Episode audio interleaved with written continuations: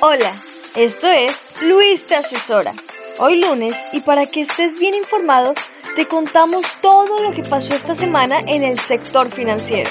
Empecemos.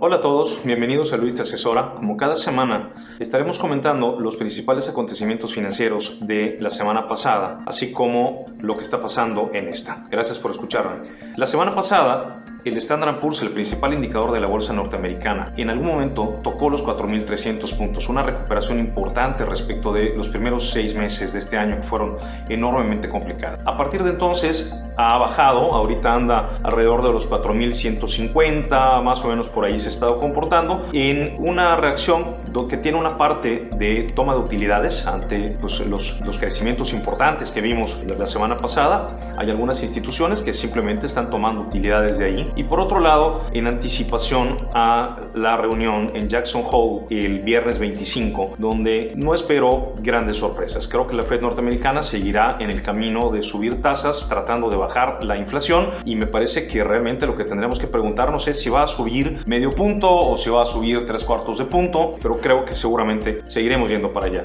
En lo que se refiere al tipo de cambio, la semana pasada pasó bastante de 20 pesos y esta semana se ha retrocedido y andamos más o menos ahí en niveles de 19.90. Evidentemente, pues hemos bajado ya de, 20 pesos. Me parece que veremos de todas formas eh, un tipo de cambio que se mueve dentro de esa banda, ¿no? Que está 19.80 y después se sube a 20.50 y tenemos ahí cierta volatilidad. De todas maneras, el peso mexicano no le ha ido, no le ha ido mal este año respecto del dólar, ha sido una de las, de las mejores monedas, pero yo sí esperaría que tengamos movimientos hacia arriba en la medida en la que pues veamos cierta volatilidad, sobre todo en la parte política, ¿no? En la parte que tiene que ver con el TEMEC, hay algunas presiones ahí que creo que iremos viendo en los próximos días pues exactamente cuál es la posición del gobierno mexicano y qué piensa hacer con esto, ¿no? Cuál es el camino que desea tomar. En lo que se refiere a México, la, la bolsa anda alrededor de 47.500 puntos. Es una bolsa que realmente no ha dado gran cosa los últimos años, con algunas empresas que ya han informado que se van a deslistar. Banorte está dentro de ellas, Amos está dentro de ellas. Me parece que no hay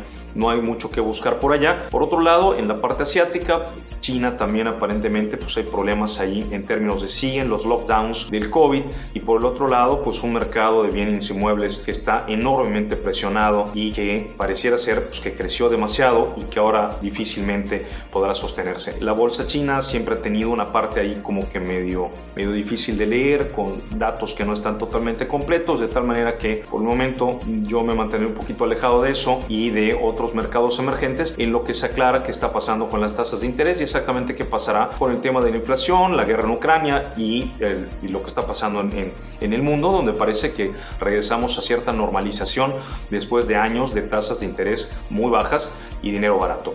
Veremos qué pasa este, este viernes en Jackson Hole y seguramente estaremos comentándolo por aquí la semana que viene. Gracias por escucharme. Hasta luego.